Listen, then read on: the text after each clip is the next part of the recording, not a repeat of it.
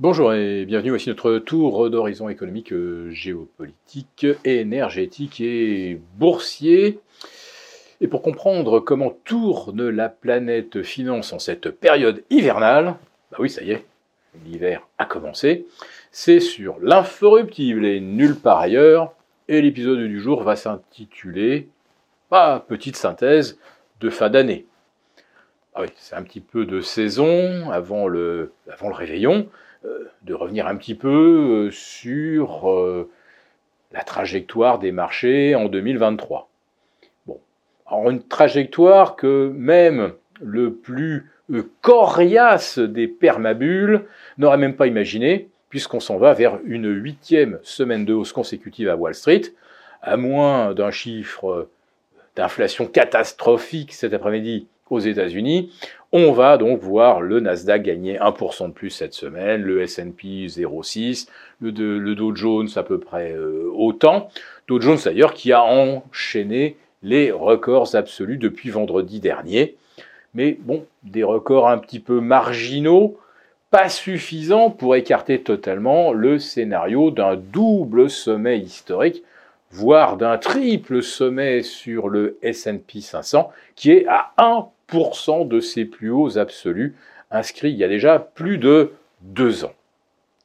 Alors, l'un des grands enseignements de l'année euh, qui s'achève, c'est que, euh, que les taux montent ou baissent, de toute façon, les marchés montent tout le temps. On l'avait d'ailleurs observé d'ailleurs à l'automne 2022, la Fed multiplier les, les, messages de fermeté contre l'inflation, c'était pas grave. Les marchés pensaient, oui, ils font la grosse voix, ils, ils font les gros yeux face à l'inflation, mais la réalité, c'est que la Fed reste quand même le meilleur ami des marchés et ils promettent de monter les taux pour ne pas avoir à le faire et le pivot va pas tarder à arriver. Et voilà, on s'était payé 10-12% de hausse à l'automne dernier, alors que les taux continuaient de monter. Et puis nous ont refait le coup au mois de janvier. Et puis nous ont refait le coup fin mars. Et puis on a revu les marchés gagner plus de 10% au mois de juillet, alors qu'on s'attendait à une nouvelle hausse de taux pour les porter à 550 points de base. Entre 300 et, 500, entre 300 et 550, rendez-vous compte que le Nasdaq a gagné 42% oui, c'était sa performance euh, fin juillet, et euh, on était à plus 20% sur le CAC 40 Global Return, sur le DAX, sur l'Eurostox, tout ça avec des taux qui venaient de prendre plus de 200 points, et on, se demandait s'ils n'allaient pas d'ailleurs en prendre encore 25 ou 50 de plus. Oui, mais à chaque fois, on nous disait, les taux vont rebaisser. Et là, pour 2024, on va probablement avoir de la récession en Europe. Bah, c'est une certitude même en ce qui concerne l'Allemagne. Oui, mais les taux vont rebaisser. On va avoir une baisse des marges des entreprises, parce que le consommateur n'est plus là. Il, a même disparu euh, euh, des radars en Allemagne depuis plusieurs mois. Ben, les taux vont rebaisser. Et on risque d'avoir une révision à, la baisse des euh, prévisions, enfin des estimations de bénéfices des entreprises en 2024 mais les taux vont rebaisser. La Chine est en panne, mais les taux vont rebaisser. Euh, le yuan se met à progresser fortement contre le dollar. Ah bah oui, bah ça c'est parce que les taux vont baisser. Et là, ça change tout, cette affaire euh, de hausse du, du, du, yen face au dollar. Pourquoi? Eh tout simplement parce que vous avez beaucoup d'opérateurs de, de, de gabarit euh, internationales qui ne vont pas emprunter évidemment à 5,25 aux États-Unis ni à 4 en Europe pour aller spéculer sur les marchés. Non, ils vont emprunter à 0,75 au Japon, ils empruntent en yens, donc ils vendent à découvert le yen pour acheter d'autres actifs dans des devises qui rapportent davantage. Alors tout ça, ça fonctionne merveilleusement tant que le yen baisse, c'est-à-dire que vous avez emprunté dans une devise qui baisse, donc vous aurez moins à rembourser et vous allez obtenir de meilleurs rendements sur l'argent que vous avez placé.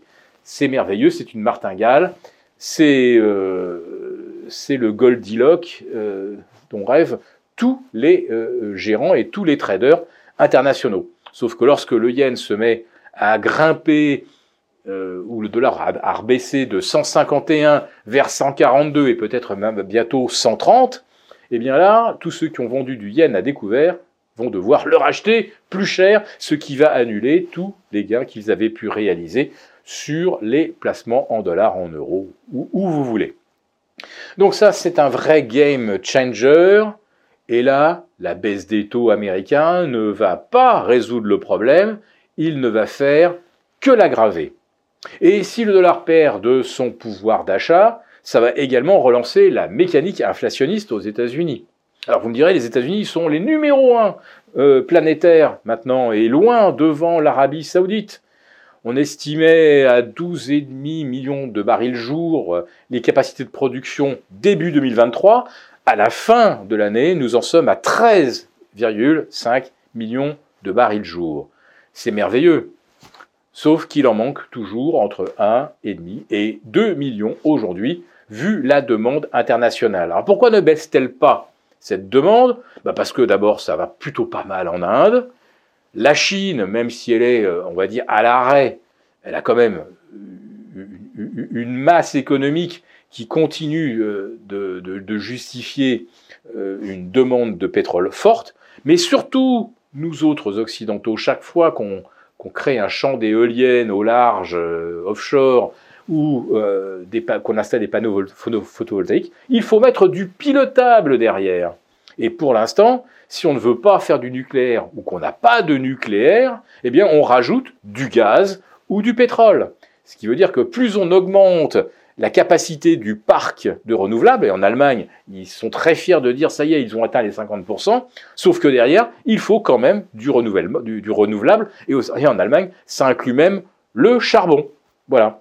Donc, la demande de pétrole, elle va continuer de progresser, et les États-Unis sont probablement au, maximum de ce qu'ils peuvent extraire, sachant qu'en plus de ça, c'est un véritable désastre écologique. Mais bon, allez, qu'est-ce qu'on ne ferait pas euh, pour euh, soutenir euh, la réindustrialisation des États-Unis au détriment, bien sûr, de l'Europe et de la Chine et puis une dernière incertitude sur laquelle la baisse des taux ne va pas pouvoir grand-chose, Imaginons que ni Joe Biden ni Donald Trump ne puissent se qualifier pour s'affronter en novembre prochain. Je peux vous assurer que là, le marché va se retrouver face à un océan d'incertitudes dans lequel il risque de se noyer, et ce n'est pas la bouée des taux d'intérêt qui pourra le sauver. Sur ce, je vous souhaite à tous d'excellentes fêtes, et bien sûr, je vous recommande euh, de visionner cette interview que nous a accordée Jacques Delarosière, une grande leçon de sagesse, une grande leçon d'économie et une grande leçon également d'éthique, ce qui manque beaucoup à notre époque.